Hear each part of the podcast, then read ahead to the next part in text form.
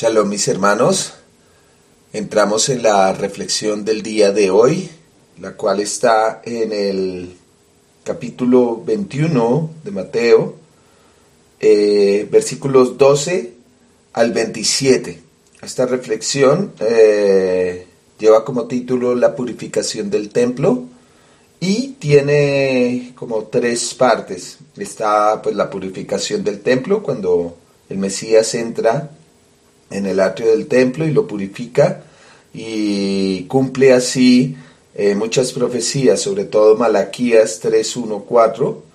Y eh, vemos que solo Mateo relata lo que aparece de los versículos 14 al 16, que dice que vinieron a, a él en el templo ciegos y cojos y los sanó. Y luego los principales sacerdotes, viendo las maravillas que hacía y a los muchachos aclamándolo, lo eh, se indignan.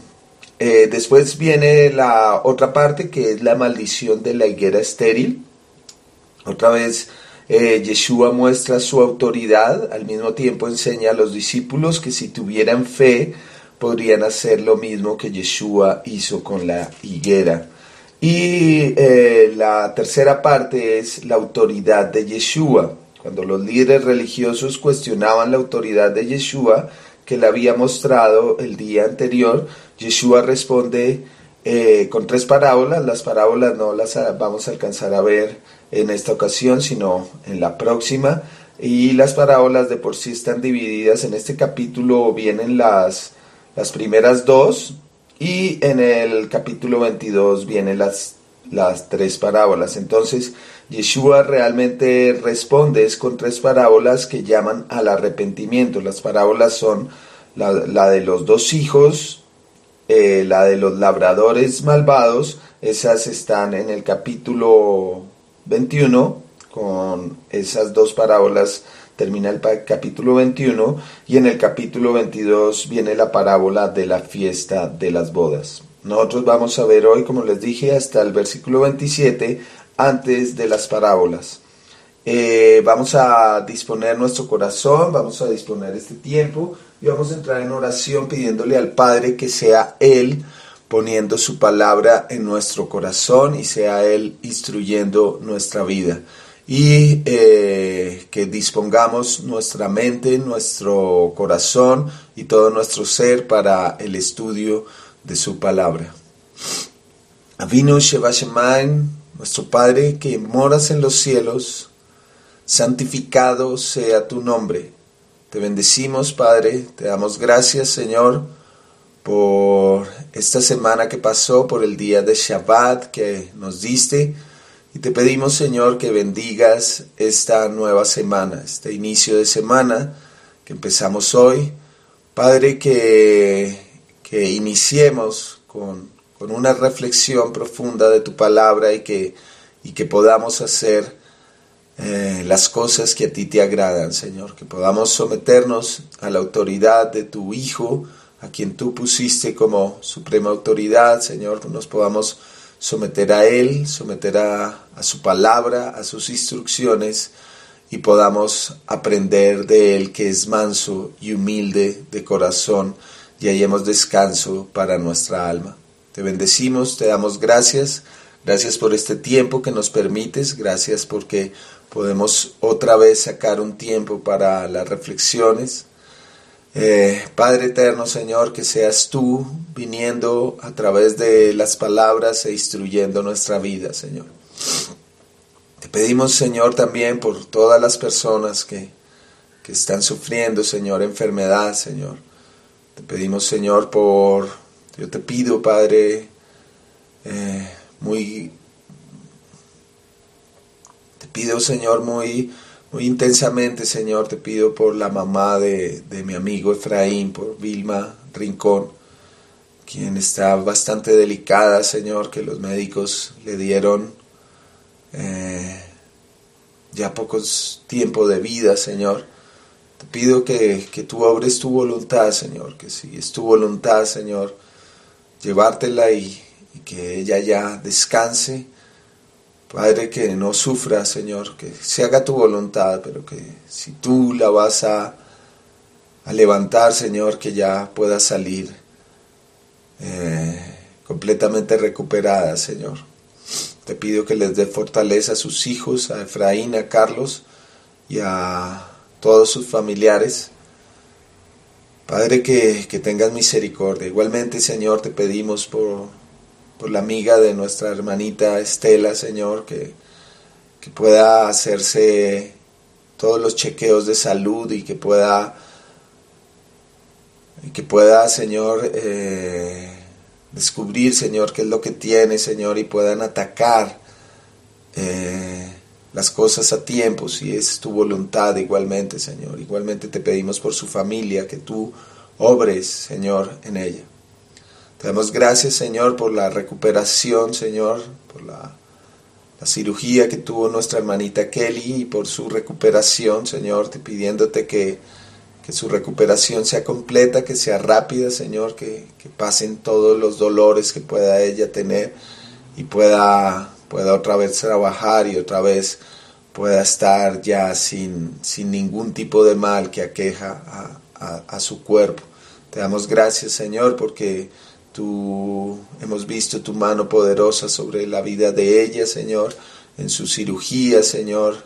Eh, tú estuviste presente, Señor, y nuestras oraciones han sido contestadas. Te pedimos, Señor, aparte pues por todos los demás hermanos que que sufren, Señor, algún tipo de enfermedad, Señor, para que tú seas trayendo tu mano sanadora. Y te pedimos, Señor, que este tiempo lo podamos aprovechar al máximo, que sea de mucha bendición, Señor, y que podamos eh, comprender cuál es tu voluntad buena, agradable y perfecta, y podamos eh, reflexionar y tomar actitudes en nuestra vida eh, conforme a tu voluntad. Te, pedimos que, purifiques nuestro templo, que es nuestro cuerpo, y que nos libres, Señor, de caer en, en, los negocios de la fe sobre los cuales cayeron ah, en esa época los fariseos y a través de, de la historia, Señor, todos los sistemas religiosos han caído en, en esto, en estas vanaglorias de la vida, Señor, de, hacer un mercado, como dijo Yeshua, una cueva de ladrones a tus cosas santas y a tu sitio santo. Ahora nosotros somos esa casa, ese bed, ese, ese templo eh, donde habita el Ruach HaKodesh, Señor. Ayúdanos a, a, a consagrarnos a ti, Señor, y a no profanarlo. Líbranos, Señor, de profanar nuestro cuerpo, de profanar tus cosas santas y, ayúdanos, Señor, a consagrarnos cada día más a ti. Todo esto te lo pedimos por aquel que es la cabeza de nuestro cuerpo, que es Yeshua, nuestro Mesías, en su nombre y en su autoridad. Amén y amén.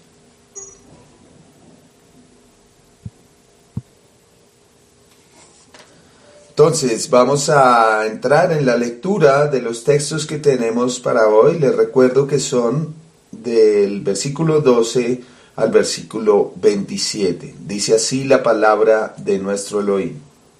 Y Yeshua entró en el templo y echó a todos los que vendían y compraban en el templo. Y volcó las mesas de los cambistas y los asientos de los que vendían las palomas. Y les dijo, Está escrito, mi casa será llamado casa de oración, pero vosotros la estáis haciendo cueva de ladrones. Y se le acercaron en el templo los cojos y los ciegos y los sanó. Pero los principales sacerdotes y los escribas, viendo las maravillas que hizo, y a los niños que aclamaban en el templo, diciendo, Osana al hijo de David, se indignaron, y le dijeron, ¿Oyes qué dicen estos? Yeshua les dice, sí, ¿nunca leíste de la boca de niños y lactantes perfeccionaste alabanza? Y dejándolos, salió fuera de la ciudad a Betania y pernoctó allí. Al subir a la ciudad muy de mañana tuvo hambre, y viendo una higuera sola junto al camino, fue hacia ella, pero nada halló sino solo hojas. Le dijo, nunca jamás nazca fruto de ti, para siempre. Y al instante se secó la higuera. Y al verlo los discípulos se maravillaron diciendo, ¿cómo se secó al instante la higuera? Y respondiendo Yeshua les dijo, De cierto os digo, si tenéis fe y no dudáis, no solo haréis lo de la higuera, sino que aun si a este monte dijerais, sé quitado y echado al mar, será hecho. Y todo cuanto pidieres en oración, creyendo, lo recibiréis. Cuando entró en el templo, mientras enseñaba, se le acercaron los principales sacerdotes y los ancianos del pueblo, diciendo, ¿Con qué clase de autoridad haces estas cosas? ¿Y quién te dio esta autoridad? Respondiendo Yeshua les dijo, yo también os preguntaré un asunto, y cuando me lo respondáis, yo también os diré con qué clase de autoridad hago estas cosas. El bautismo de Juan, ¿de dónde era? ¿Del cielo o de los hombres? Ellos entonces razonaban entre sí diciendo, si decimos del cielo, nos dirá, ¿por qué pues no le creísteis? Y si decimos de hombres, tememos al pueblo porque todos tienen a Juan por profeta. Y respondiendo a Yeshua dijeron, no sabemos. Y él les dijo, tampoco yo os digo con qué clase de autoridad hago estas cosas.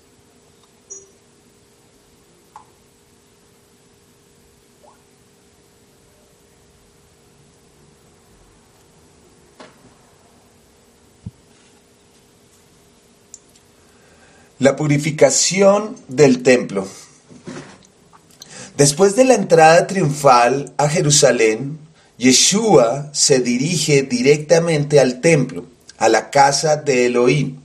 Está entrando vísperas de Pesach, donde según la Torá se tenía que separar el cordero de Pesach y meterlo a la casa para revisarlo y probarlo que no tuviera ningún defecto. Y fue lo que se hizo con el Cordero de Elohim que quita el pecado del mundo. Fue probado por todos los líderes de la época, fariseos, saduceos, escribas, aún los líderes políticos, Caifás, Anás, Pilatos, etc. Y no encontraron falta en él, mas sin embargo fue sacrificado, pues ya estaba determinado por la voluntad del Padre de que así sería. También en esa semana previa a Pesach se tenía que limpiar todas las casas y sacar toda la levadura para llegar a la fiesta de los panes sin levadura que continúa al siguiente día de Pesach con los hogares limpios, simbólico de la vida espiritual de las personas, sacar toda levadura, símbolo de orgullo, idolatría, soberbia, pecado. Y esto fue lo que hizo Yeshua en el templo, sacar todo ese negocio a la fe que se había hecho. Versículo 12 dice, y entró Yeshua en el templo y echó fuera a todos los que compraban y vendían en el templo y volcó las mesas de los cambistas y los asientos de los que vendían las palomas. Yeshua entra en el templo y lo purifica cumpliendo así más de una profecía, como hemos visto a través de todos los relatos de su vida en este Evangelio. En este caso, una de las profecías que estaba cumpliendo se encuentra en el libro de Malaquías, el último libro del Tanaj, del Antiguo Testamento y que relataba exactamente lo que venía a ser Yeshua limpiando las inmundicias del pueblo, quienes ya habían profanado el templo y lo habían hecho una mercadería, y de la fe se estaban lucrando para sus deseos perversos, convirtiendo las cosas santas en un negocio y profanando de esa manera la casa del Todopoderoso.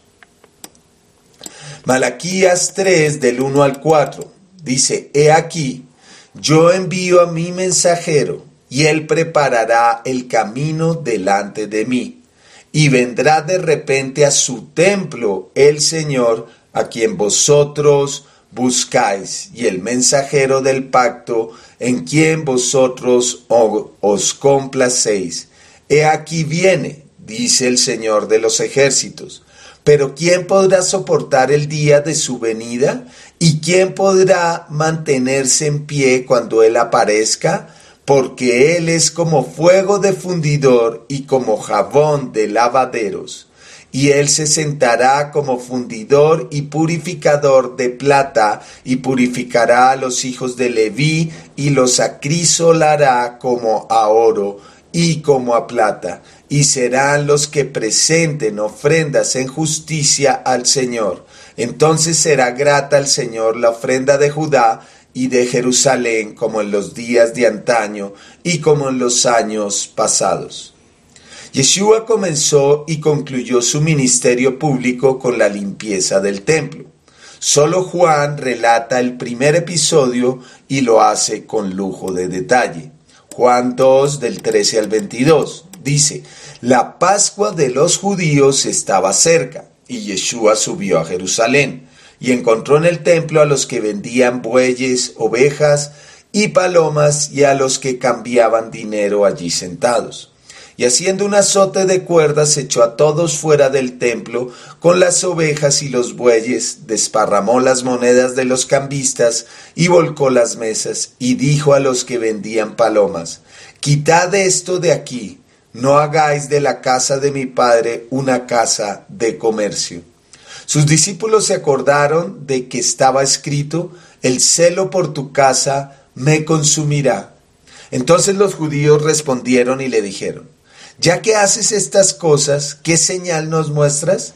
Yeshua respondió y les dijo, Destruid este templo y en tres días lo levantaré. Entonces los judíos dijeron, En cuarenta y seis años fue edificado este templo, ¿y tú lo levantarás en tres días? Pero él hablaba del templo de su cuerpo. Por eso cuando resucitó de los muertos, sus discípulos se acordaron de que había dicho esto y creyeron en la escritura y en la palabra que Yeshua había hablado. Hay una concordancia casi total entre los dos eventos, de tal modo que muchos opinan que se trata de un solo evento. Sin embargo, los tres sinópticos están unidos en su testimonio en cuanto a la segunda limpieza. No es una sorpresa que no hayan mencionado la primera limpieza, pues al parecer su relato no abarca los primeros ministerios de Yeshua en Judea, lo que Juan sí. La verdad no sabemos si fueron dos o un solo evento que en Juan se coloca como al principio de su ministerio y en los otros al final del mismo. Acordémonos que los evangelios no necesariamente están narrados siguiendo un orden cronológico, sino más bien quieren narrar los eventos con un propósito específico de enseñanza. De cualquier manera, siendo dos o un evento, lo que sí podemos ver en ambas narraciones es un cumplimiento profético de parte de Yeshua de todo lo que estaba escrito en la Torá los profetas y los salmos, en lo que conocemos como el Antiguo Testamento, en hebreo el Tanakh.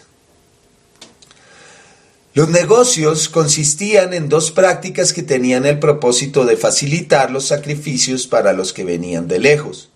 Necesitaban cambiar sus monedas romanas y griegas a la moneda del templo. También necesitaban conseguir animales apropiados para los sacrificios, pues era difícil traerlos de lejos.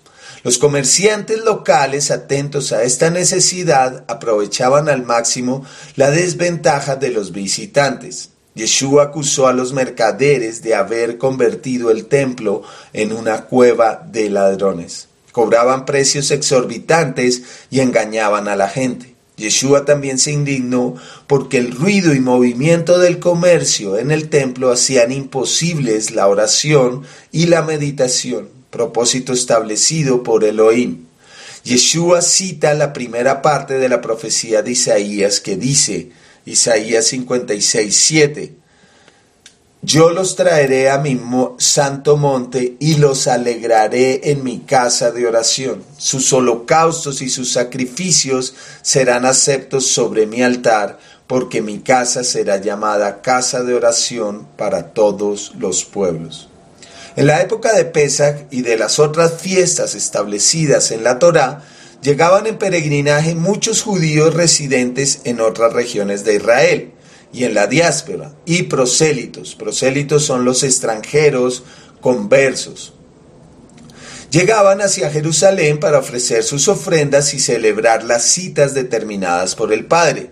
Por motivos de no cargar con sus ovejas, ganado, palomas, etc., llevaban plata para comprar en Jerusalén y poder hacer sus ofrendas al Todopoderoso. Pero también no podían comprar con la moneda oficial romana, entonces en el templo se hacía el cambio de moneda a una moneda del templo. Leemos en Deuteronomio 14, del 23 al 26, dice, y comerás en la presencia del Señor tu Elohim en el lugar que Él escoja para poner allí su nombre el diezmo de tu grano, de tu mosto y de tu aceite, y los primogénitos de tus vacas y de tus ovejas, para que aprendas a temer siempre al Señor tu Elohim. Mas si el camino es tan largo para ti que seas incapaz de llevar el diezmo por estar lejos, el lugar donde el Señor tu Elohim escoja para poner allí su nombre, cuando el Señor tu Elohim te haya bendecido, entonces lo cambiarás por dinero y atarás el dinero en tu mano e irás al lugar que el Señor tu Elohim escoja. Y podrás gastar el dinero en todo lo que tu corazón apetezca, en vacas u ovejas, en vino, sidra o en cualquier otra cosa que tu corazón desee. Allí comerás en presencia del Señor tu Elohim y te alegrarás tú y tu casa. Eh, como un comentario aparte, vemos aquí que el diezmo, el diezmo no era de dinero, el diezmo era de, eh, de los productos, que aquí lo dice, eh, el diezmo de tu grano, de tu mosto y, y de tu aceite, y, las y los primogénitos de tus vacas y de tus ovejas. Y el diezmo dice, llevarás allí el, tu diezmo, lo cambiarás en dinero y podrás gastar el dinero en lo que tu corazón apetezca. El, diezmo era para que hubiera alimento en la casa, en el templo. Eso, bueno, ah, eh, sería un tema de otra reflexión grande. O sea, si el diezmo que actualmente eh, se cobra en, en los lugares religiosos está vigente. Y más eh, sitios donde dicen que la Torah ya está abolida, pero el diezmo sí se sigue eh, llevando a cabo. El diezmo no era de dinero, se cambiaba el dinero para poder gastar el dinero y cambiar eh, el dinero en vacas, ovejas, vino, sidra o en cualquier cosa y para comer en presencia de él del Señor. O sea, el, realmente el diezmo nunca fue de dinero, se cambiaba el dinero, como era en este caso, para comprar allí eh, eh, lo necesario para que hubiera alimento en la casa, en las citas santas. Pero bueno, ese es otro tema. El problema con todo esto, que supuestamente estaba dado para servicio de los peregrinos, es que se había convertido en toda una corrupción y en un negocio en el cual se estaban aprovechando de los peregrinos y es por eso que Yeshua con un celo santo hace ese azote de cuerdas y volcó las mesas de los cambistas y de los que vendían palomas y animales para los sacrificios.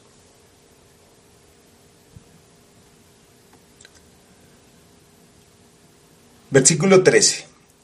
Y les dijo, escrito está, mi casa será llamada casa de oración, pero vosotros la estáis haciendo cueva de ladrones. Estos textos que está citando aquí nuestro Mesías están hablando precisamente de la misericordia que el Eterno tenía con los extranjeros que se estaban acercando al Eterno y querían abrazar sus citas santas y entrar en pacto con el Elohim de Abraham, diciéndoles que no se sintieran excluidos ni intimidados, pues el Todopoderoso los hacía partícipes en su casa y su casa iba a ser llamada casa de oración para todas las naciones. Y precisamente lo contrario era lo que estaban haciendo estos mercaderes de la fe que usurpaban el lugar santo y extorsionaban a los que se estaban acercando al Todopoderoso,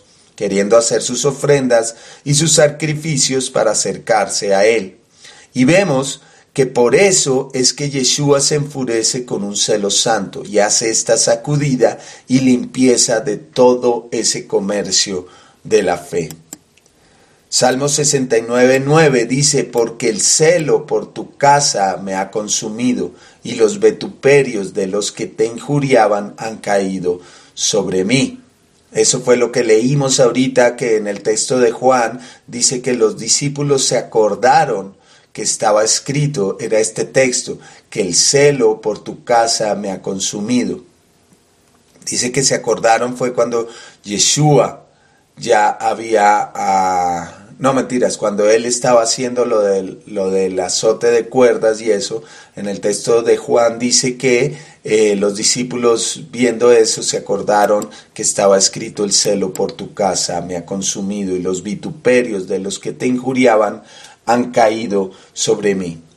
Miremos todo el contexto del capítulo de la profecía que está citando Yeshua para comprender el porqué de su celo santo y de sus acciones, podríamos decir, violentas en contra de aquellos mercaderes de la fe.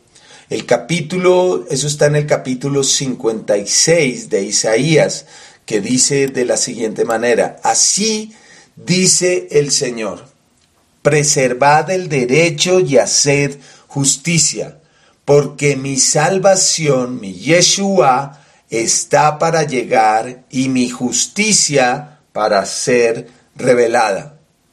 Cuán dichoso es el hombre que hace esto y el Hijo del hombre que a ellos se aferra, que guarda el día de reposo sin profanarlo y guarda su mano de hacer mal alguno. Que el extranjero que se ha llegado al Señor no diga, ciertamente el Señor me separará de su pueblo ni diga eunuco, he aquí soy un árbol seco. Porque así dice el Señor a los eunucos que guardan mis días de reposo, mis días de Shabbat, escogen lo que me agrada y se mantienen firmes en mi pacto, les daré en mi casa y en mis muros un lugar y un nombre mejor que el de hijos e hijas.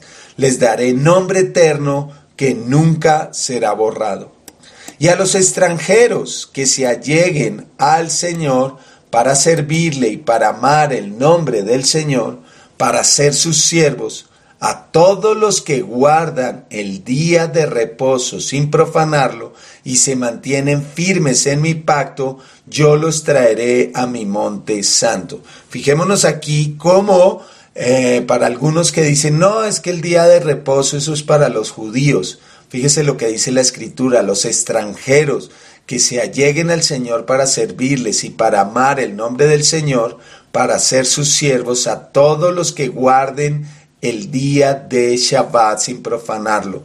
Entonces el Shabbat, estos textos todavía están vigentes. Si nos acercamos como extranjeros, para aquellos, vuelvo y repito, que dicen que no, que el Shabbat solo es para los judíos, solo es para el pueblo de Israel, entendiendo Israel solo el Israel físico, dice aquí la escritura que eh, a todos los extranjeros que se acercaban para amar el nombre del Señor, la autoridad y para ser sus siervos, a todos los que guardan el día de reposo sin profanarlo y se mantienen firmes en mi pacto, yo los traeré a mi santo monte y los alegraré en mi casa de oración.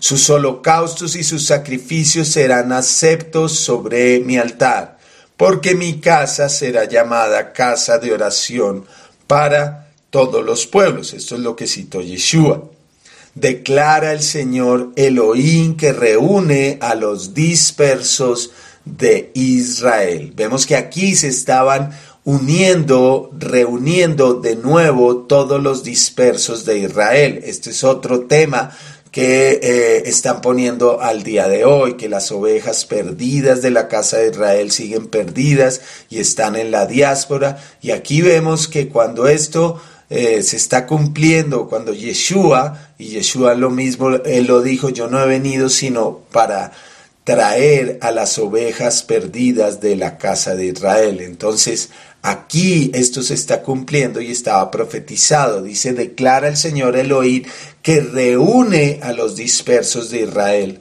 Todavía les juntaré otros a los ya reunidos. Esos otros vienen a ser las naciones. Esa es otra, la otra oveja de que dijo Yeshua que también eran de otro redil, pero que las iba a juntar y iba a formar un solo pueblo. Bestias todas del campo, así se, se, se, se consideraban los extranjeros por no tener revelación, por no tener instrucción de la Torá. Entonces se comportaban como bestias. Por eso es que les decían eh, como animales, perros, eh, cerdos y eso, porque sin, al no tener instrucción se iban a comportar o nos íbamos a comportar como animales, a punta de instintos, como lo mismo que vimos en reflexiones pasadas, que se le dijo a la misma casa de Israel, aquellas ovejas perdidas que estaban, eh, la casa de, eh, de Israel, las ovejas perdidas de la casa de Israel,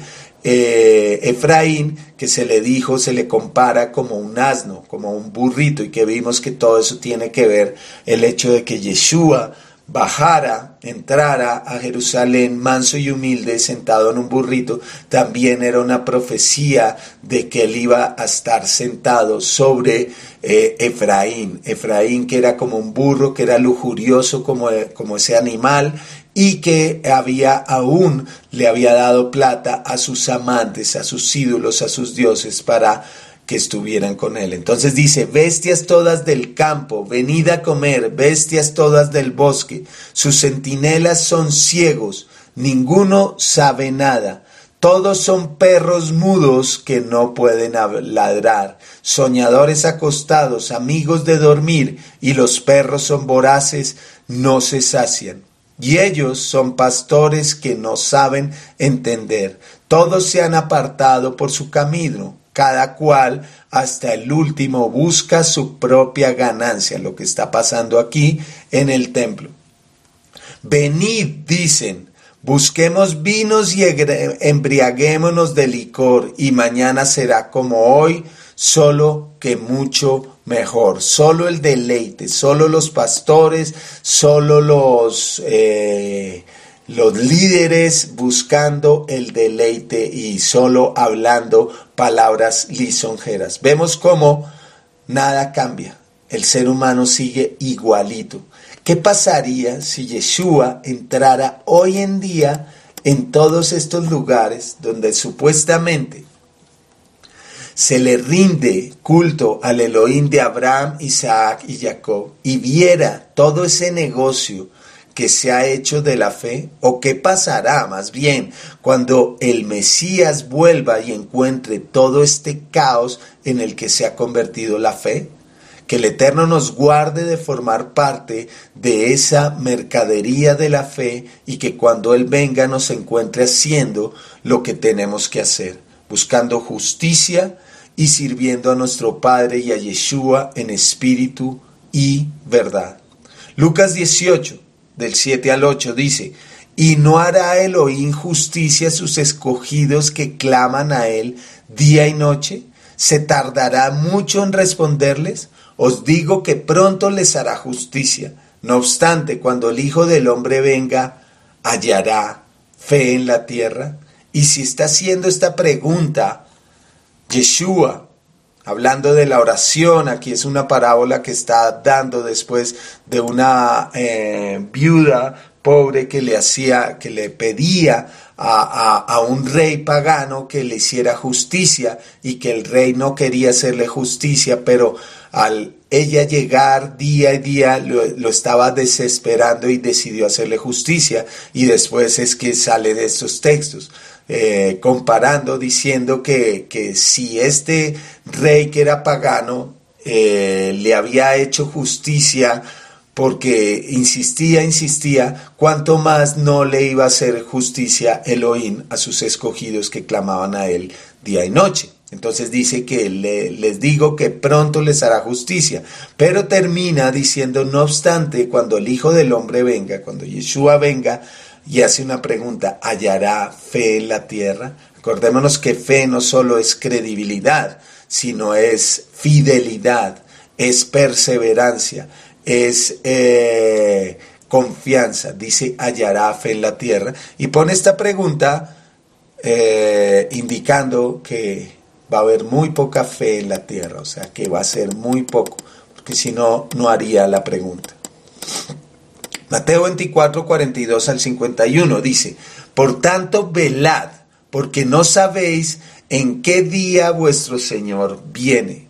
Pero comprended esto, si el dueño de la casa hubiere sabido a qué hora de la noche iba a venir el ladrón, hubiera estado alerto y no hubiera permitido que entrara en su casa.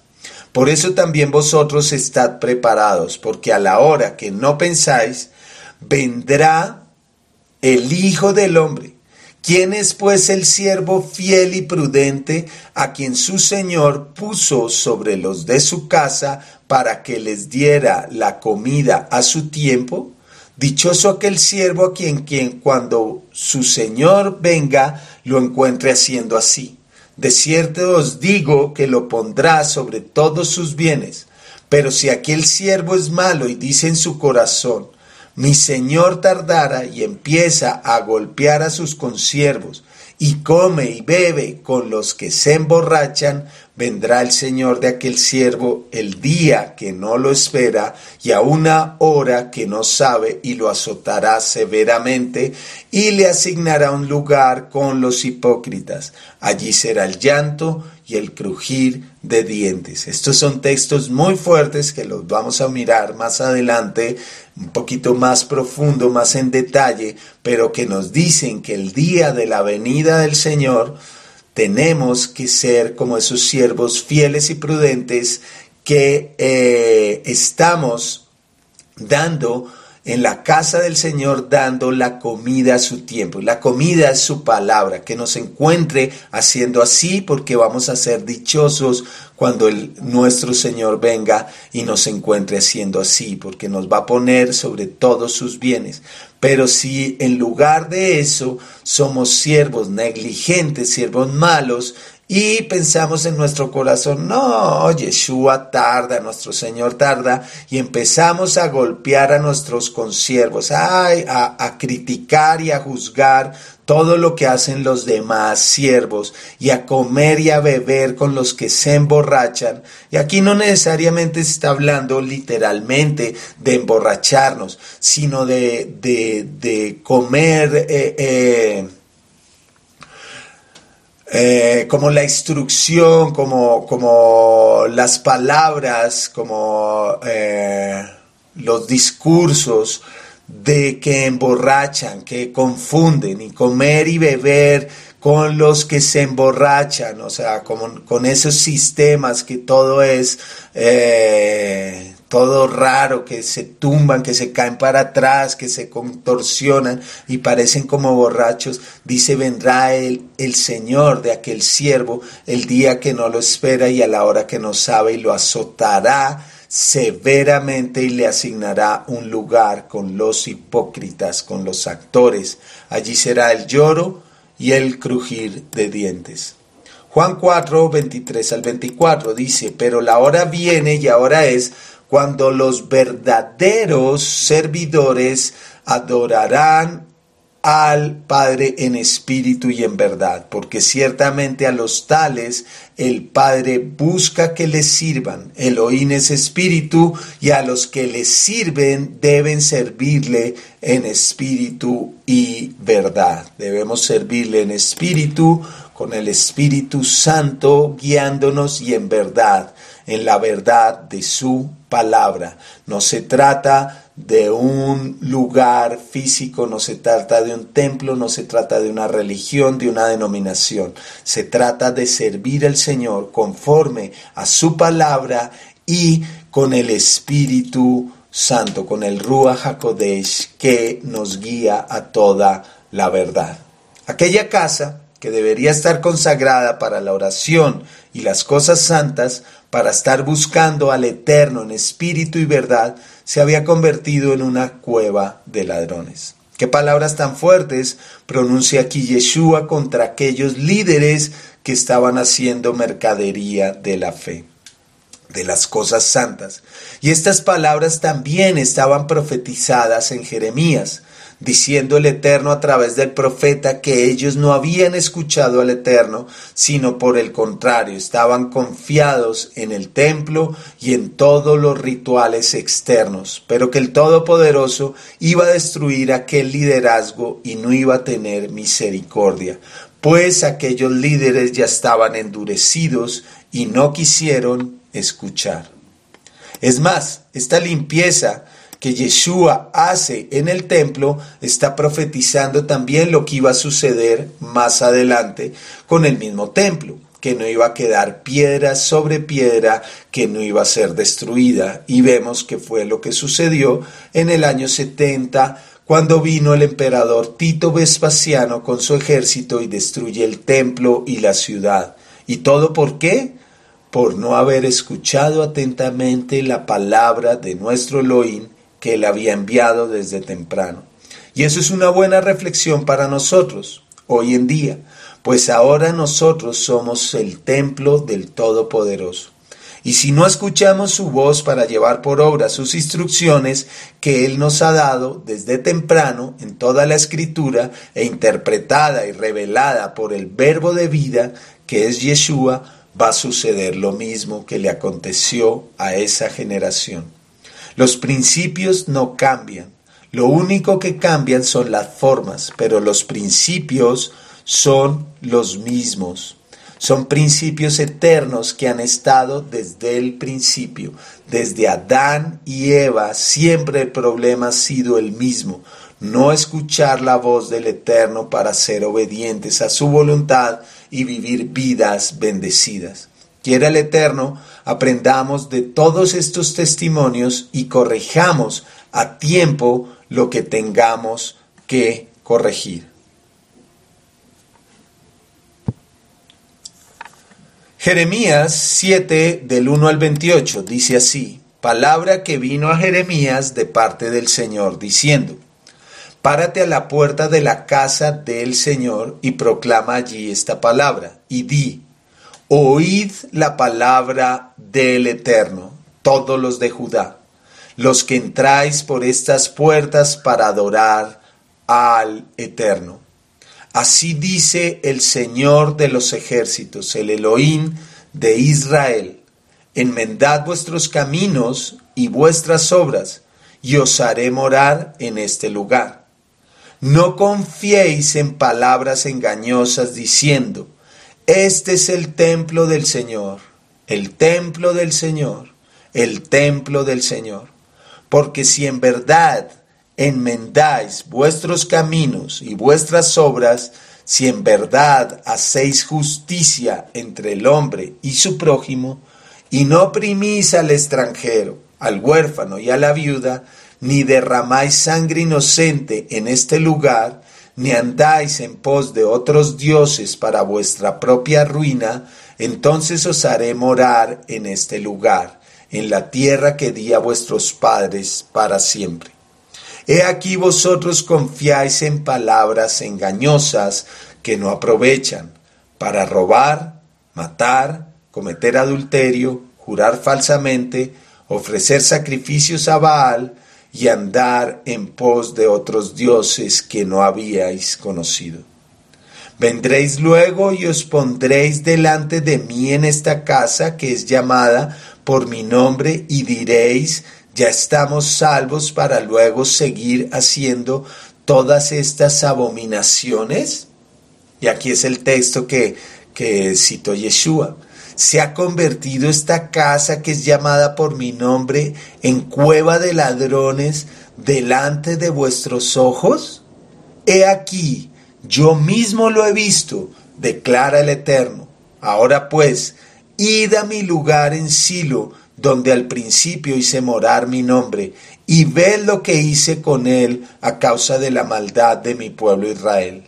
Y ahora, por cuanto habéis hecho todas estas obras, declara el Eterno, y a pesar de que os hablé desde temprano y hablando sin cesar, no oísteis, os llamé, pero no respondisteis.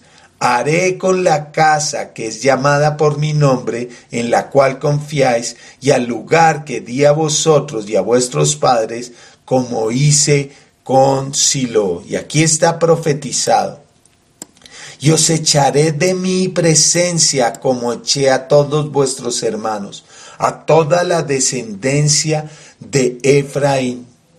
En cuanto a ti, no ruegues por este pueblo, ni levantes por ellos clamor ni oración, ni intercedas ante mí, porque no te oiré. Qué fuerte le está diciendo a Jeremías que ni siquiera orara por ese templo. Y vemos que eso se cumplió. Dice que los iba a echar como echó a sus hermanos la descendencia de Efraín. Efraín, que es la casa de Israel, las diez tribus del norte, fueron dispersadas, fueron echadas fuera por... Eh, ay, se me olvidó ahorita.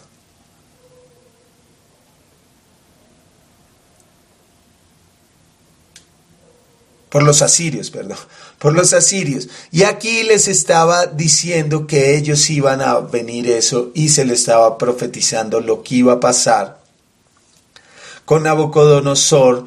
Eh, los babilonios los iban a echar fuera. Y le dice a Jeremías, en cuanto a ti, no ruegues por este pueblo, ni levantes por ellos clamor ni oración, ni intercedas ante mí, porque no te oiré.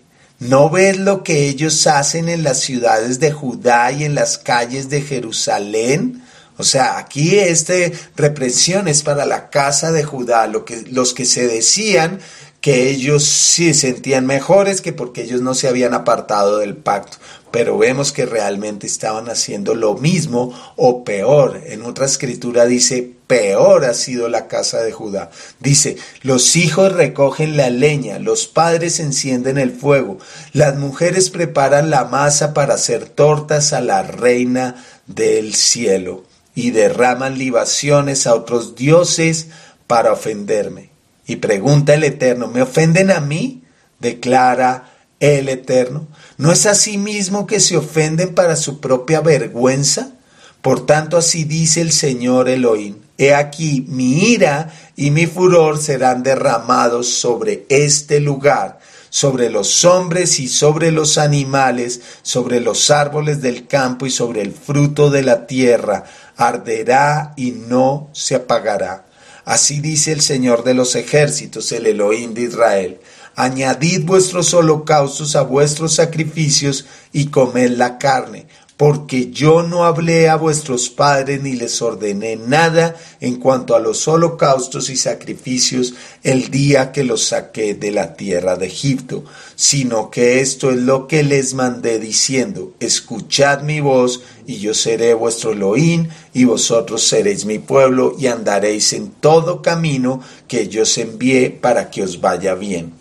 Eso ya lo habíamos analizado en reflexiones pasadas, que Realmente si ellos no hubieran cometido el pecado del becerro de oro, no hubiera habido necesidad de holocaustos y de sacrificios. Los holocaustos y los sacrificios vinieron después de la profanación a la Torá, cuando ellos, cuando el pueblo hizo un becerro de oro y se sentó el pueblo a a disfrutar, hizo fiesta supuestamente en el nombre del Eterno, pero empezó con toda esa idolatría. Y eso no hubiera sido necesario, sino que Él les había mandado, escuchad mi voz y yo seré vuestro Elohim y vosotros seréis mi pueblo, y andaréis en todo camino que yo os envié para que os haga bien. Si ellos no hubieran pecado, se hubiera consolidado el pacto ahí y no hubiera necesidad, de sacrificios. Mas ellos no escucharon ni, ni inclinaron su oído, sino que anduvieron en sus propias deliberaciones y en la terquedad de su malvado corazón y fueron hacia atrás y no hacia adelante. Y lo triste es que así ha sido en toda la historia y hasta el día de hoy, después de tener toda esta revelación, eh, el ser humano vuelve a lo mismo, vuelve a querer sus propias deliberaciones y la terquedad del malvado corazón y nos vamos hacia atrás y no hacia adelante. Desde el día que vuestros padres salieron de la tierra de Egipto hasta hoy, os he enviado a todos mis siervos los profetas, madrugando cada día y enviándolos. Pero no me escucharon ni inclinaron su oído, sino que endurecieron su servicio e hicieron peor que sus padres. Les dirás pues todas estas palabras, mas no te escucharán. Los llamarás y no te responderán. Entonces les dirás, esta es la nación que no escuchó la voz del Señor su Elohim, ni aceptó corrección. Ha perecido la verdad, ha sido cortada de su boca. Qué palabras tan fuertes y el día de hoy todavía están vigentes. En este caso era por el profeta Jeremías. Hoy en día, por todo, por toda la escritura, por toda esa revelación, el mismo profeta Jeremías, pero ya tenemos los escritos puestos acá. Y lo que hablamos ahorita, Vemos que las formas han cambiado, pero los principios son eternos. Y como el Eterno siempre a través de los profetas ha querido es que el pueblo llegue al arrepentimiento y a convertirse verdaderamente al Elohim de Israel, no a una religión. Y como todas las religiones han sacado los textos y han hecho su propia, eh, su propia interpretación de los textos y se han apartado del camino. Después de la reprensión tan fuerte y la purificación que hace Yeshua, echando a todos los mercaderes que estaban estafando a todos los peregrinos que venían al templo en Jerusalén en la época de Pesach, la Pascua, queriendo acercarse al Padre por medio de un corbán, de un sacrificio, que ese es el significado. Corbán viene de la palabra karab, que es acercarse. Los corbanes, los sacrificios, las ofrendas tenían como propósito volver a acercarse al Eterno.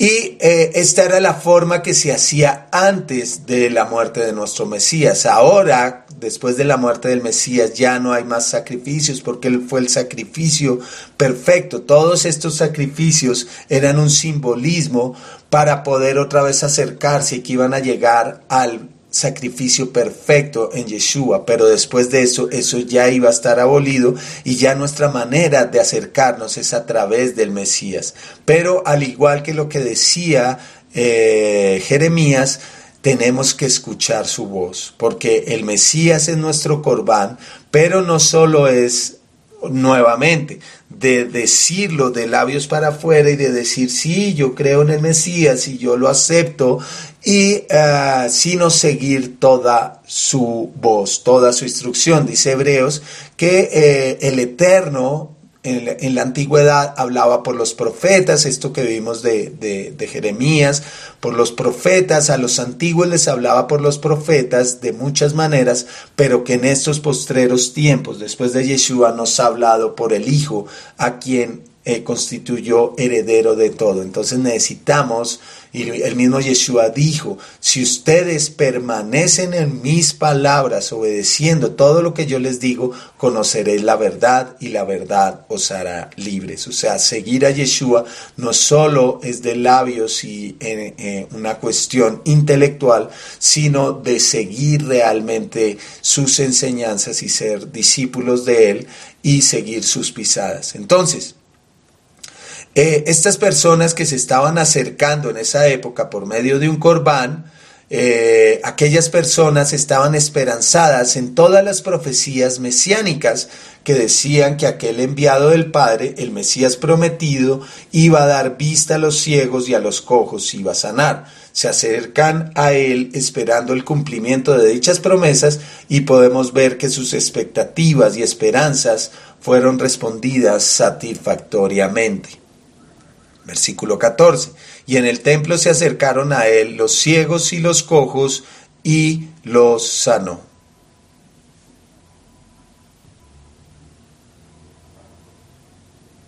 Después de todo este revuelo que había generado aquel hijo de Elohim, por el celo santo por la casa de su padre, se acercan los principales sacerdotes y escribas indignadísimos por el hecho de que los muchachos lo estuvieran aclamando como el Mesías Rey, el Hijo de David prometido al pueblo.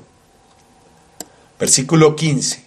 Pero cuando los principales sacerdotes y los escribas vieron las maravillas que había hecho, y a los muchachos que gritaban en el templo y que decían, Osana al Hijo de David, se indignaron y le dijeron, ¿oyes lo que estos dicen? Y Yeshua les respondió, sí, nunca habéis leído de la boca de los pequeños y de los niños de pecho te has preparado alabanza? Y dejándolos salió fuera de la ciudad a Betania y se hospedó allí. La pregunta oyes lo que dicen estos, indican la esperanza de parte de los líderes de que si Yeshua prestara atención a lo que los niños decían, reconocería que era blasfemia y tomaría medidas para reprenderlos.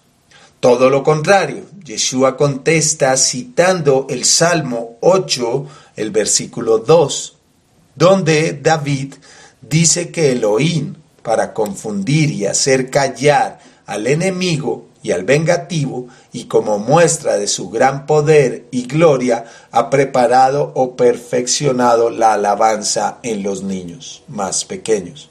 En efecto, Yeshua dice que los niños tienen una percepción espiritual superior a la de los sacerdotes y saduceos. En vez de reprender a los niños, Yeshua dejó a los líderes religiosos muy mal parados e hizo callar al enemigo. Yeshua los acusa de ser ellos adversarios del Todopoderoso, pues les dice que si nunca habían leído el Salmo que dice que de por boca de los infantes y de los niños de pecho has preparado alabanza. O también dice el Salmo, has establecido tu fortaleza. Y esto lo había hecho ¿por qué? Continúa el Salmo diciendo, por causa de tus adversarios, para hacer cesar al enemigo y al vengativo. Es muy fuerte lo que les está respondiendo Yeshua acá.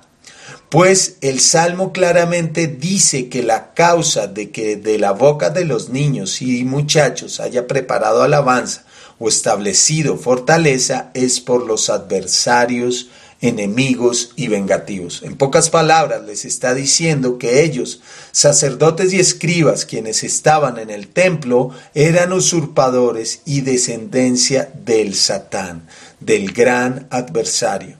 Y luego que les responde con este salmo, dice que los deja y se va fuera de la ciudad a Betania. Betania es casa del pobre y se hospedó allí.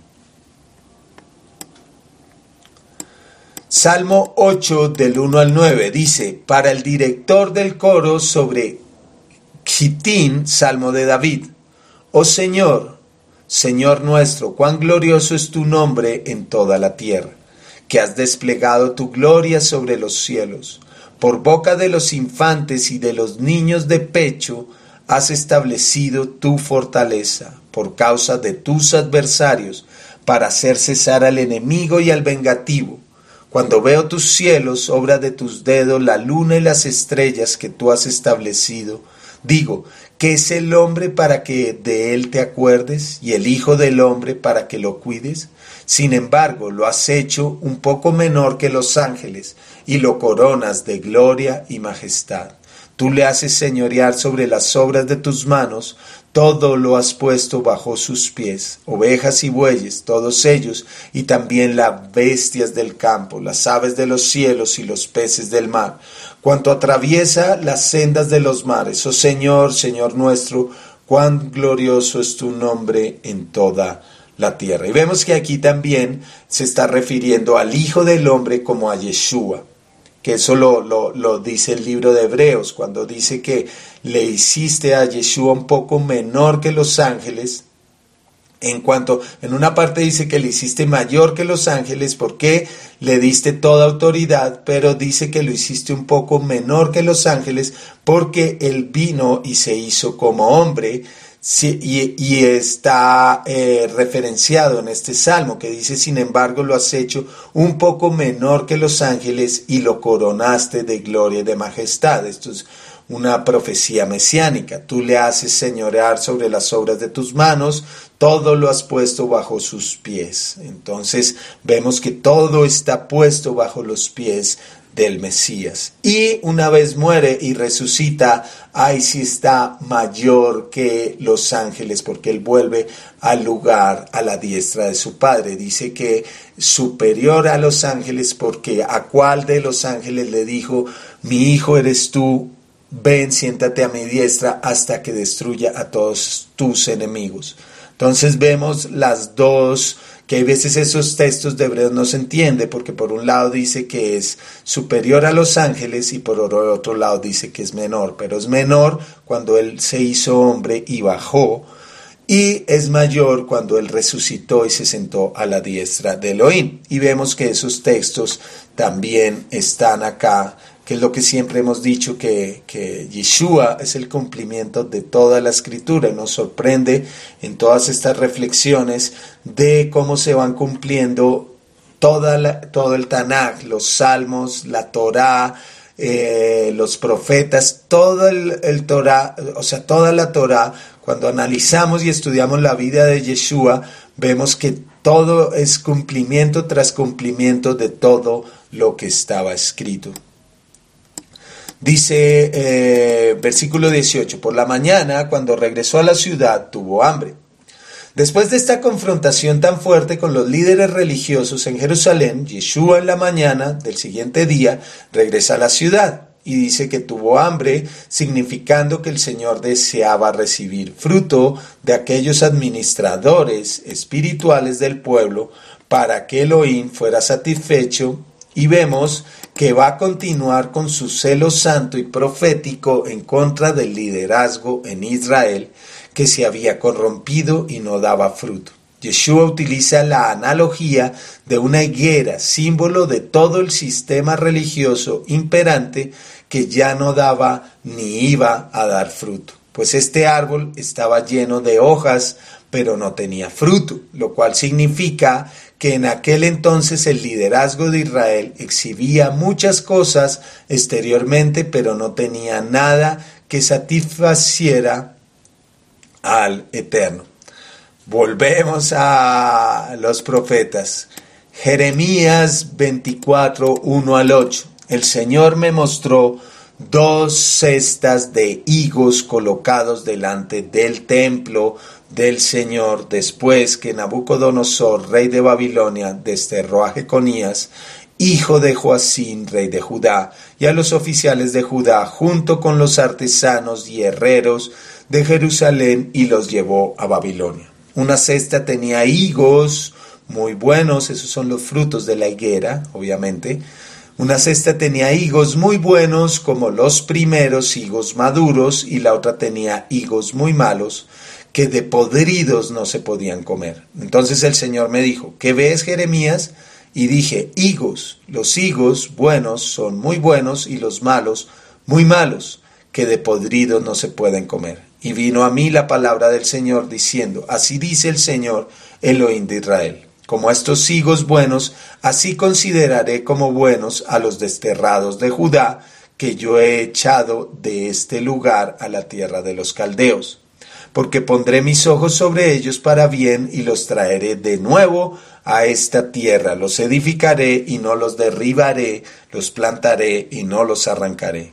Y les daré un corazón para que me conozcan, porque yo soy el Señor, y ellos serán mi pueblo, y yo seré su Elohim, pues volverán a mí de todo corazón pero como a los higos malos que de podridos no se pueden comer, así dice el Señor, de la misma manera abandonaré a Sedequías, rey de Judá, y a sus oficiales, al remanente de Jerusalén que queda en esta tierra, y a los que habitan en la tierra de Egipto. Entonces, vemos que habían, eh, porque es que hay veces dice que la maldición de la higuera, muchos comentaristas dicen que ahí está maldiciendo a Israel, y eso no es cierto. Vemos que habían higos buenos, aún lo dice esta profecía de Jeremías, O sea, la higuera representa ese liderazgo, pero los higos, habían higos buenos. Vemos que, que, los primeros apóstoles todos eran israelitas, los primeros creyentes eran israelitas, o sea, el, el, problema no radicaba entre Israel es el malo y los buenos son los extranjeros, porque los gentiles, no había ningún gentil al principio, si habían eran conversos que ya habían, se habían convertido al Señor, a la fe de Abraham, Isaac y Jacob, a través de esa época, obviamente, del judaísmo, entraban en las sinagogas, pero eh, también daban buen fruto y no seguían a sus líderes religiosos. Por eso Yeshua eh, los llama a salir de todo sistema religioso. Pero eh, realmente la higuera es el sistema religioso, los líderes que ya como vimos, estaban era usurpando un lugar que no les correspondía y estaban haciendo, eh, eran guías ciegos, como dijo Yeshua, eran sepulcros blanqueados que realmente se sentaban eh, con autoridad, pero realmente la autoridad no venía del Padre, sino ya estaba corrompido.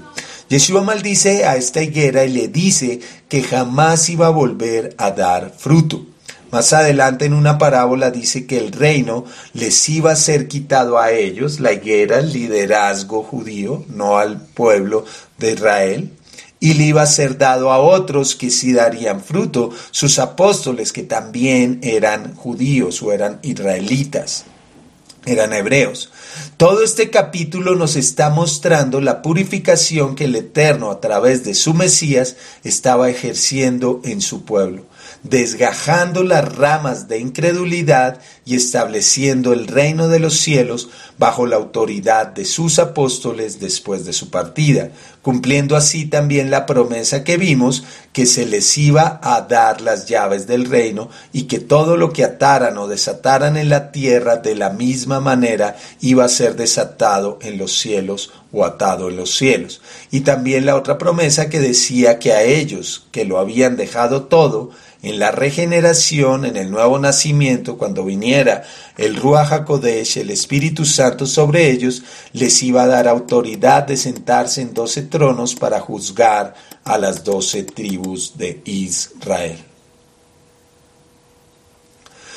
Versículo 19. Al ver una higuera junto al camino se acercó a ella, pero no halló nada en ella sino solo hojas, y le dijo, nunca jamás brote fruto de ti, y al instante se secó la higuera. La verdad central que Yeshua quería grabar en la mente de sus discípulos por medio de esta lección objetiva o parábola en acción es que el hombre, como también el liderazgo de la nación del pacto, es responsable a Elohim como mayordomo de dar fruto que agrada al Eterno. La nación de Israel tenía una religión muy desarrollada revelación divina, hermoso templo, ritos, fiestas, sacrificios. Toda esta apariencia superficial daba esperanza a los que observaban de afuera que el fruto de este árbol sería abundante y que satisfaría el apetito espiritual de todos los que llegaban a él. Pero el liderazgo en Israel, como la higuera con hojas frondosas, no producía lo que su apariencia prometía. La denuncia de Yeshua se dirige a los sacerdotes, escribas y rabinos de la nación judía, por no haber rendido a Elohim el fruto que le esperaba. Más que una denuncia es una advertencia del juicio venidero de Elohim. El juicio prometido llegó en el año 70, cuando Jerusalén, con todo su liderazgo como la higuera estéril, fue destruida. La higuera es un árbol de tronco retorcido, de madera endeble, lechosa. Tuvo su origen en el oriente y pertenece a climas templados. Crece aún en zonas pedregosas y es por eso que habita en lugares donde no crecen otros árboles. Puede llegar a medir hasta 6 metros de altura, siendo su sombra muy buscada por los orientales. Produce dos clases de frutos, las brevas y el higo propiamente dicho.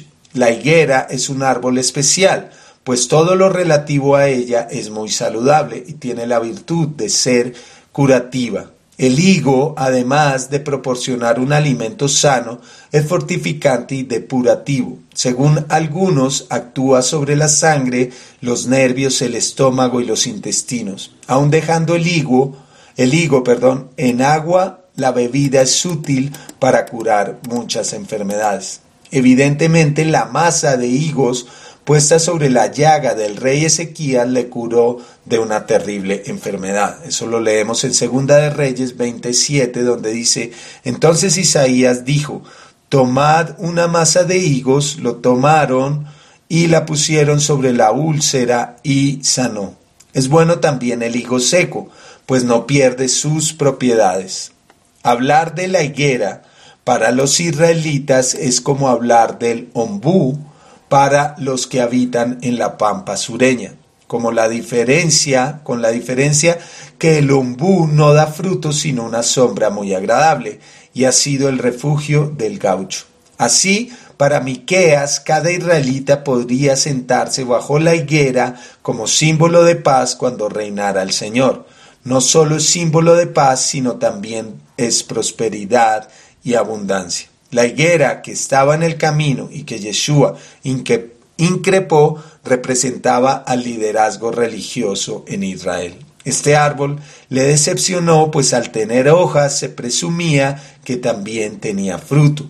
Así sucedió también con el liderazgo del pueblo de Israel. Tenía toda la apariencia de una vida saludable, pero dentro estaba muerto. La higuera, como venimos diciendo, representa el liderazgo o la religión establecida en Israel en aquella época, y que si vemos es muy simbólico desde que Adán y Eva pecan por comer del árbol de la ciencia del bien y el mal.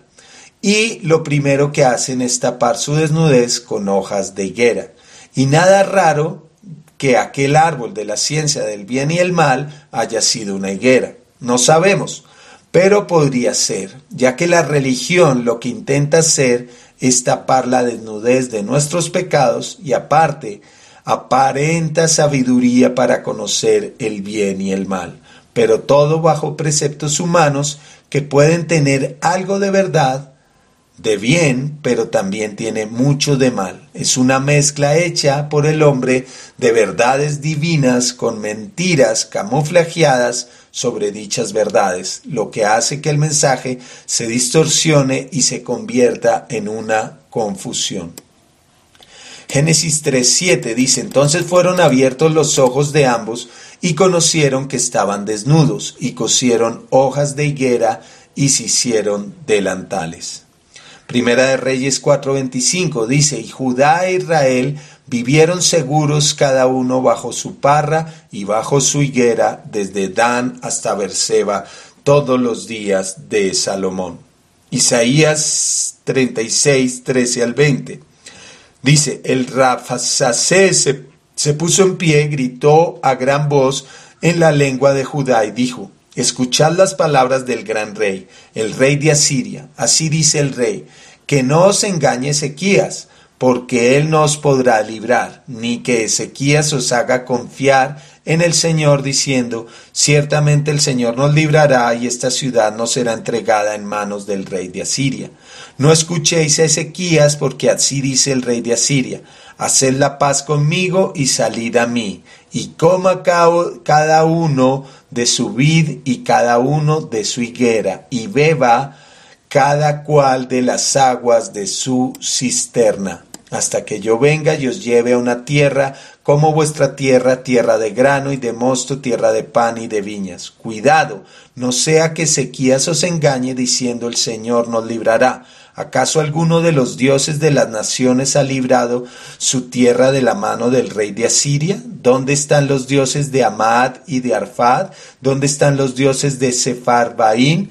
Cuando ¿Cuándo han librado ellos a Samaria de mi mano? ¿Quién de entre todos los dioses de estas tierras han librado su tierra de mi mano para que el Señor libre a Jerusalén de mi mano? Entonces estamos viendo algunos textos que nos muestran cómo eh, la vid eh, tiene un simbolismo, la higuera, perdón, la higuera tiene un simbolismo de esa religión. Oseas 9, del 9 al 10 dice, se han corrompido profundamente como en los días de Gibea. Él se acordará de su iniquidad, castigará sus pecados.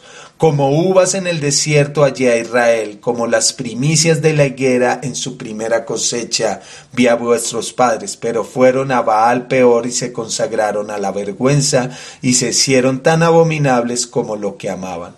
Nahum 3, 11 al 12 dice, tú también quedarás embriagada, estarás escondida, tú también buscarás refugio del enemigo. Todas tus fortalezas son higueras cargadas de brevas, si se sacuden caen en la boca de quien las va a comer. Y vemos también en el Nuevo Testamento, cuando Yeshua encuentra a Natanael, Vemos en, en Juan 1.48 que Natanael le dijo, ¿cómo es que me conoces? Yeshua le respondió y le dijo, antes de que Felipe te llamara, cuando estabas debajo de la higuera, te vi. Entonces, la higuera representaba la religión. El estar debajo de la higuera era como estar estudiando Torah. Entonces, la higuera representaba estar bajo la cobertura, digámoslo así, como se diría hoy en día, del sistema religioso de la época, en ese caso el judaísmo, o los líderes religiosos, y en esta época eh, podría ser cualquier sistema religioso. Dice, Yeshua dio varias parábolas utilizando la higuera como simbolismo al liderazgo o religión establecida en Israel por sus rabinos, fariseos, escribas y saduceos, quienes supuestamente enseñaban la Torá, pero sus interpretaciones y tradiciones habían hecho imposible el dar fruto. Solo era una religión de labios hacia afuera, de reglas y tradiciones que muchas veces, como el mismo Yeshua dijo, anulaban los mandamientos de Elohim por causa de dichas tradiciones. Lucas 13, 6 al 9 Dice, y les, di, y les dijo esta parábola, cierto hombre tenía una higuera plantada en su viña y fue a buscar fruto de ella y no lo halló. Y dijo al viñador, mira, hace tres años que vengo a buscar fruto en esta higuera y no lo hallo. Córtala. ¿Por qué ha de cansar la tierra? Él entonces respondiendo le dijo, Señor, déjala por este año todavía hasta que yo cabe alrededor de ella y le eche abono y si da fruto el año que viene, bien, y si no, córtala. Entonces, vemos que también eh, Yeshua utilizó esto de la higuera y dice que hace tres años vengo a buscar fruto en esta higuera. ¿Cuánto duró el ministerio de Yeshua buscando fruto de esa higuera? Duró tres años y intentó buscar fruto y no lo halló. Y le dice el mayordomo, déjala por este año, hasta que yo cabe alrededor de ella y le eche abono, y si da fruto el año que viene, bien, y si no, córtala. Y vemos que los discípulos, que eran, eh, podrían representar a este mayordomo, eh, le dijeron, déjala, después de, la muerte de Yeshua, ellos siguieron eh, cavando alrededor de ella y echando abono, y si da fruto, bien, y si no, córtala. Y vemos que definitivamente fue cortada. Volvemos otra vez en el año 70 cuando decidió el Eterno ya no da fruto porque ya había dado esta premisa que Yeshua dijo nunca jamás dé fruto de ti porque ya sabía que esos corazones no se iban a convertir al Señor sino todo lo contrario y fue cuando fue arrasado el templo y no quedó piedra sobre piedra que Yeshua también profetizó y el liderazgo eh, fue destruido. Y se le dio a otros que sí iban a dar fruto, que eso lo veremos más adelante en las parábolas, y que eh, obviamente que esos otros que iban a dar fruto no se estaba refiriendo a los gentiles, sino a sus apóstoles que iban a dar fruto y le iban a compartir también a los gentiles, iban a entrar en ese, en ese verdadero olivo que iba a ser sustentado sobre la verdadera roca que es nuestro Mesías Yeshua. También utilizó una parábola con la higuera, con sus ramas tiernas y está echando hojas, no fruto, sino solo hojas, como algo externo, algo que solo se ve por fuera, como si fuera, pero sin fruto. Y que cuando eso sucediera con aquella higuera, eso sería una señal profética de su segunda venida. Dijo que no iba a pasar otra generación más cuando eso sucediera. Y si vemos actualmente con todo este resurgimiento de Israel, desde su creación en 1948, podemos especular que ya los días de su advenimiento está pronto, tal vez más pronto de lo que podamos imaginar, pero del día y la hora no sabemos, solo el Padre Celestial, como Yeshua dijo. Mateo 24 del 30 al 35 dice, entonces aparecerá en el cielo la señal del Hijo del Hombre, y entonces todas las tribus de la tierra harán duelo, y verán al Hijo del Hombre que viene sobre las nubes del cielo con poder y gran gloria. Y él enviará a sus ángeles con una gran trompeta y reunirán a sus escogidos de los cuatro vientos, desde un extremo de los cielos hasta el otro. Y de la higuera aprended la parábola. Cuando su rama ya se pone tierna y echa las hojas, sabéis que el verano está cerca. Así también vosotros, cuando veáis todas estas cosas, sabed que Él está cerca a las puertas. En verdad os digo que no pasará esta generación hasta que todo esto suceda. El cielo y la tierra pasarán, mas mis palabras no pasarán. Versículo 20. Al ver esto los discípulos se maravillaron y decían, ¿cómo es que la higuera se secó al instante? Respondiendo Yeshua les dijo, en verdad os digo que si tenéis fe y no dudáis, no solo haréis lo de la higuera, sino que aún si decís a este monte, quítate y échate al mar, así sucederá. Y todo lo que pidáis en oración, creyendo, lo recibiréis. Los discípulos se maravillaron por la prontitud con que se secó la higuera. Marcos agrega desde las raíces. Marcos 11:20. Por la mañana, cuando pasaban, vieron la higuera seca desde las raíces, que indica la destrucción definitiva de la planta. Ante el asombro de los discípulos por el poder manifestado por Yeshua de la maldición y destrucción de la higuera, Yeshua aprovechó para enseñarles el poder de la fe.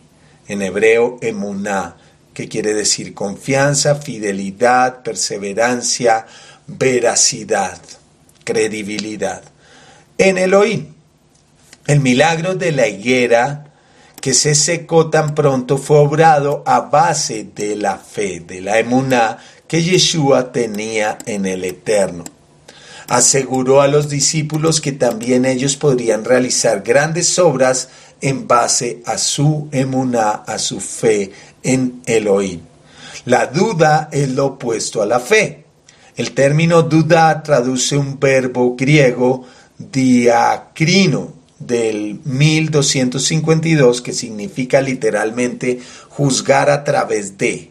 En este contexto significa discutir, cuestionar o juzgar a sí mismo, y de allí dudar.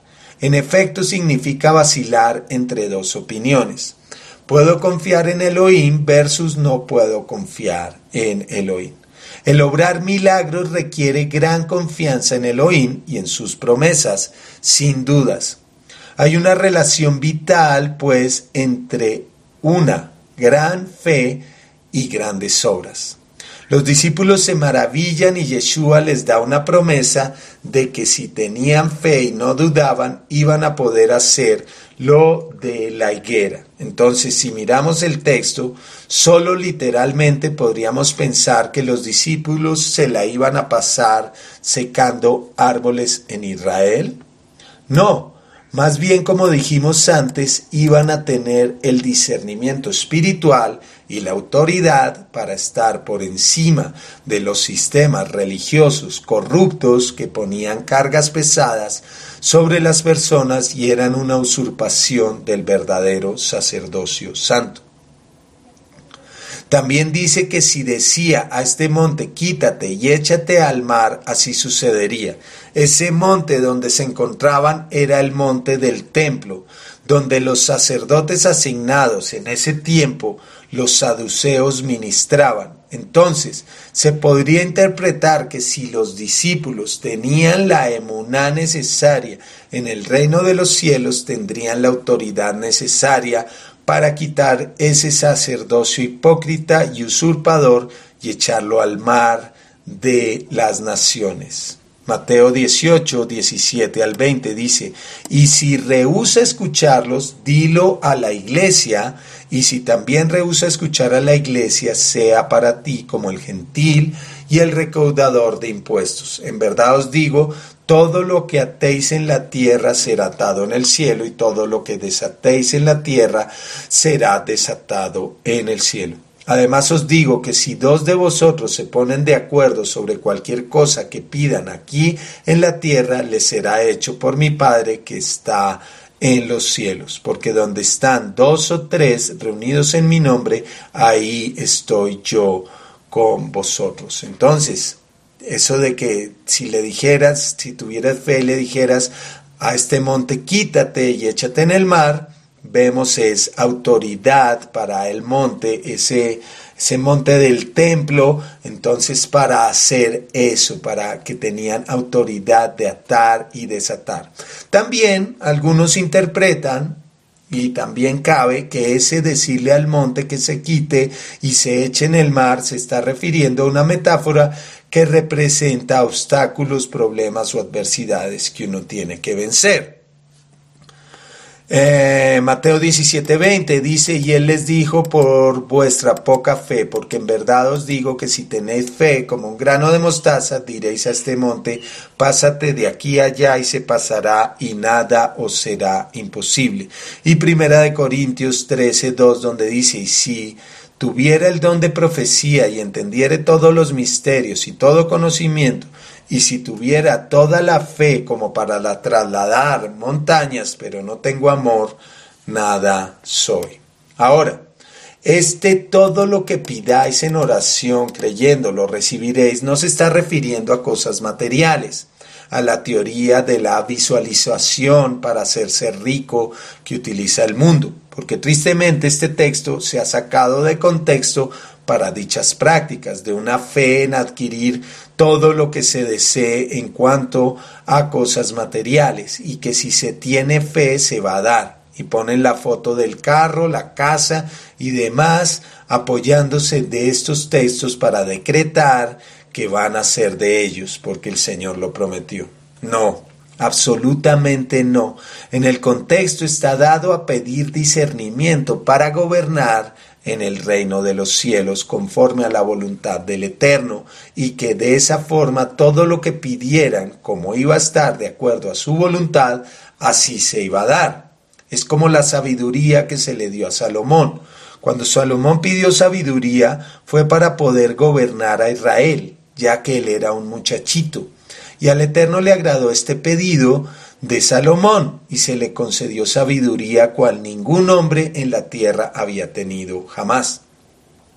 Lo triste es que no la mantuvo y esa es otra reflexión importante, que la sabiduría no es algo que ya tienes y siempre va a ser así, sino por el contrario, es algo que tienes que mantener y cultivar con la verdadera fe, la verdadera emuná y la oración, comunión constante con el dador de dicha sabiduría, el Padre Eterno. Primera de Reyes 3, 5 al 14 dice, y en Gabaón el Señor se le apareció a Salomón de noche en sueños, y Elohim le dijo, pide lo que quieras que yo te dé. Entonces Salomón dijo, tú has usado de gran misericordia con tu siervo David, mi padre, según él anduvo delante de ti con fidelidad, justicia y rectitud de corazón hacia ti. Y has guardado para él esta gran misericordia en que le has dado un hijo que se siente en su trono, como sucede hoy. Y ahora, Señor Elohim mío, has hecho a tu siervo rey en lugar de mi padre David. Aunque soy un muchacho y no sé cómo salir ni entrar, Tu siervo está en medio de tu pueblo al cual escogiste, un pueblo inmenso que no se puede enumerar ni contar por su multitud. Da pues a tu siervo un corazón con entendimiento para juzgar a tu pueblo y para discernir entre el bien y el mal. Pues, ¿quién será capaz de juzgar a este pueblo tuyo tan grande? Y fue del agrado a los ojos del Señor que Salomón pidiera esto. Y Elohim le dijo, porque has pedido esto y no has pedido para ti larga vida, ni has pedido para ti riquezas, ni has pedido la vida de tus enemigos, sino que has pedido para ti inteligencia para administrar justicia, he aquí he hecho conforme a tus palabras. He aquí te he dado un corazón sabio y entendido, de modo que no ha habido ninguno como tú antes de ti, ni se levantará ninguno como tú después de ti. También te he dado lo que has pedido, tanto riquezas como gloria, de modo que no habrá entre los reyes ninguno como tú en todos tus días. Y si andas en mis caminos, guardando mis estatutos y mis mandamientos como tu padre David anduvo, entonces prolongaré tus días. Tristemente vemos que no, no fue así. Empezó muy bien Salomón, pero después se apartó. Primera de Reyes 3:28 dice, cuando todo Israel oyó del juicio que el rey había pronunciado, temieron al rey porque vieron que la sabiduría de Elohim estaba en él para administrar justicia. La sabiduría está dada desde lo alto para administrar la justicia. Pero si se utiliza para otros fines, se convierte en lo contrario en el árbol de la ciencia del bien y del mal, en el huerto que fue en el pecado que cayeron nuestros primeros padres. Y que el Eterno nos advierte que no comamos de dicha sabiduría que es mundana, animal, diabólica. Y que vemos que en ese deseo cayó el mismo Salomón por no sujetarse a los preceptos divinos, y podemos ver los dos aspectos en su vida en sus dos libros. Proverbios, cuando estaba joven y lleno de sabiduría de lo alto, y Eclesiastés, después de que se había apartado y caído en la apostasía. ¿Y qué dice Eclesiastés? Vanidad de vanidades, todo es vanidad debajo del cielo. Y termina diciendo, el fin del discurso es este, teme a Elohim y guarda sus mandamientos, porque eso es el todo del hombre.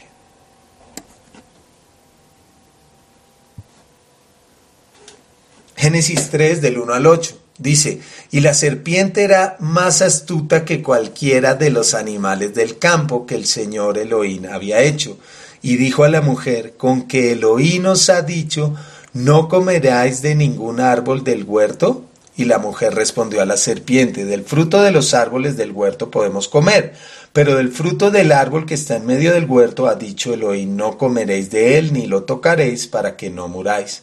Y la serpiente dijo a la mujer, ciertamente no moriréis, pues Elohim sabe que el día que de él comáis serán abiertos vuestros ojos y seréis como Elohim, conociendo el bien y el mal.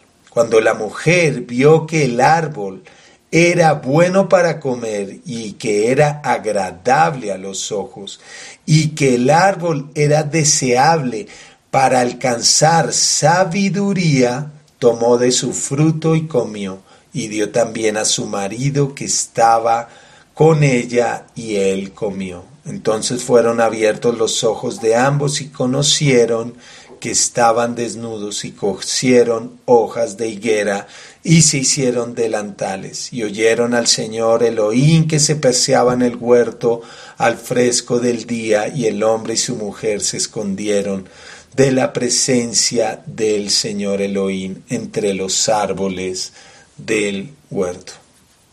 Santiago 3, 13 al 18 dice, ¿quién es sabio?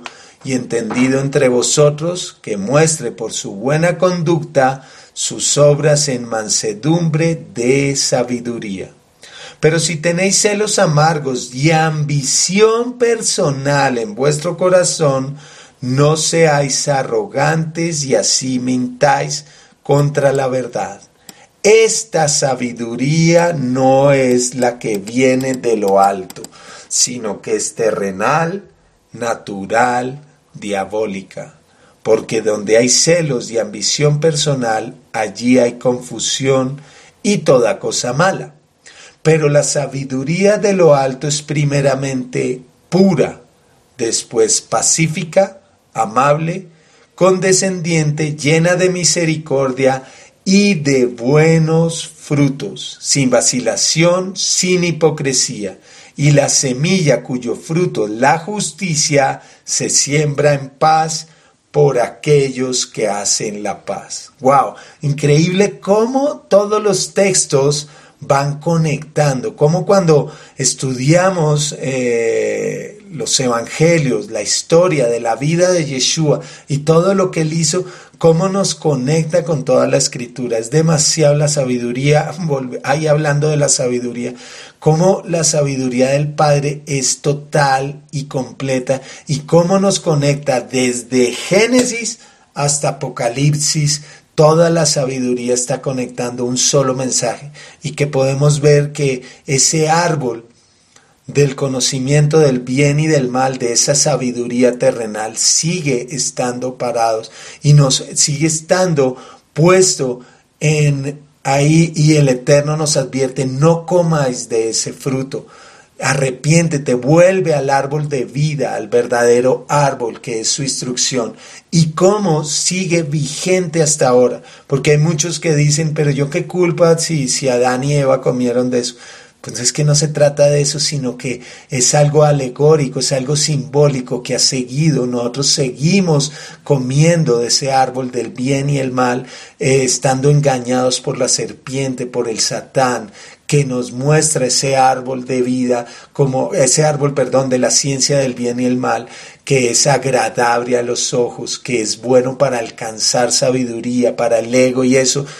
Y sigue sucediendo y es increíble cómo lo, lo que dice ahí, esa sabiduría viene, es que no viene de lo alto, es terrenal, es natural y es diabólica porque hay celos y ambición personal y ahí hay es confusión y toda cosa mala.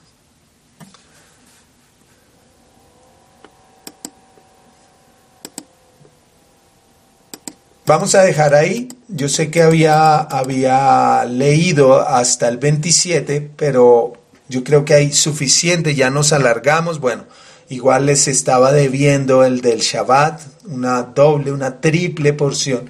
Vamos a dejar de ahí y más bien continuamos eh, del 23 hasta el final del capítulo. En la próxima reflexión vamos a continuar desde el 23 en vez del, del 28. Eh, vamos a dejar ahí porque hay mucho material para que podamos analizar, para que podamos reflexionar. Bendiciones mis hermanos, les deseo que tengan una muy buena semana y que podamos meditar en estas palabras de nuestro Padre, podamos escuchar, volver a escuchar y volver a estudiar todas estas palabras y cómo eh, eh, podamos reflexionar y podamos ser humildes y, entrar en el reino de los cielos y comer verdaderamente de la sabiduría que viene de lo alto y no eh, comamos del fruto de la sabiduría que es mundana, que es terrenal, que es esa higuera de, la religiosidad que solo tiene hojas, que aparenta mucha piedad, pero que no tiene nada de fruto. Que Dios nos guarde de, comer de, de esas hojas y de maravillarnos de esa higuera, de esa religiosidad solo externa y aún nos guarde de ser eh, parte de esa higuera, porque podemos ser parte de esa higuera. No solo es el, el liderazgo era en, su época, pero nos podemos convertir en higuera, en cizaña, en, en esas cosas si buscamos solo las cosas externas, que busquemos lo interno, que busquemos la sabiduría, como decía aquí Santiago, que viene de lo alto que es primeramente pura, que busquemos la pureza, que busquemos la santidad, que busque, que después es pacífica, que busquemos ser pacificadores, como dice también el Sermón del Monte, que, dichosos los pacificadores, porque ellos eh, verán a Elohim. Que busquemos eh, la sabiduría que es amable, que busquemos la amabilidad, que busquemos la sabiduría que es condescendiente, que está llena de misericordia y que busquemos ser llenos de frutos sin vacilación y sin hipocresía. Y que cuya semilla es un fruto que va hacia la justicia y que siembra paz por aquellos que hacen la paz, que, que, busquemos eso y busquemos ser eso y nos apartemos de toda, eh, de toda higuera, de toda planta como la higuera que no da frutos sino solo hojas, que solo es externo, y que estemos apercibidos para que reconozcamos que cuando la higuera de, de hojas y su rama dice esté tierna y de hojas, sabed que, que, ya no va a pasar esa generación antes de que el Mesías vuelva. Bendiciones mis hermanos, Shabuatov, que tengan una muy buena semana y espero pronto nos volvamos a reencontrar para continuar con nuestras reflexiones. Bendiciones, que el Padre los bendiga y los guarde, que a todos los que están en recuperación por sus por sus enfermedades, que, tengan una recuperación rápida. Seguimos pidiendo a nuestro Padre por todos los que están enfermos en situación crítica, para que el Padre tome control de sus vidas y que, y que tome sus decisiones y que no sufran, que si hay decisión de Él de, llevárselos en su presencia, que, que, dé consolación a su familia y que podamos comprender que, que, que Él está en control y que que si es lo mejor para él eh, que, que, sus seres queridos partan porque ya cumplieron sus ciclos, pues que se haga su voluntad y que dé consolación y fortaleza para todas sus familias y que si los quiere levantar, pues que, que, los levante y seguimos pidiendo por, por todas las personas que están en enfermedad. Bendiciones mis hermanos, shalom, urahot, paz y bendiciones para todos ustedes.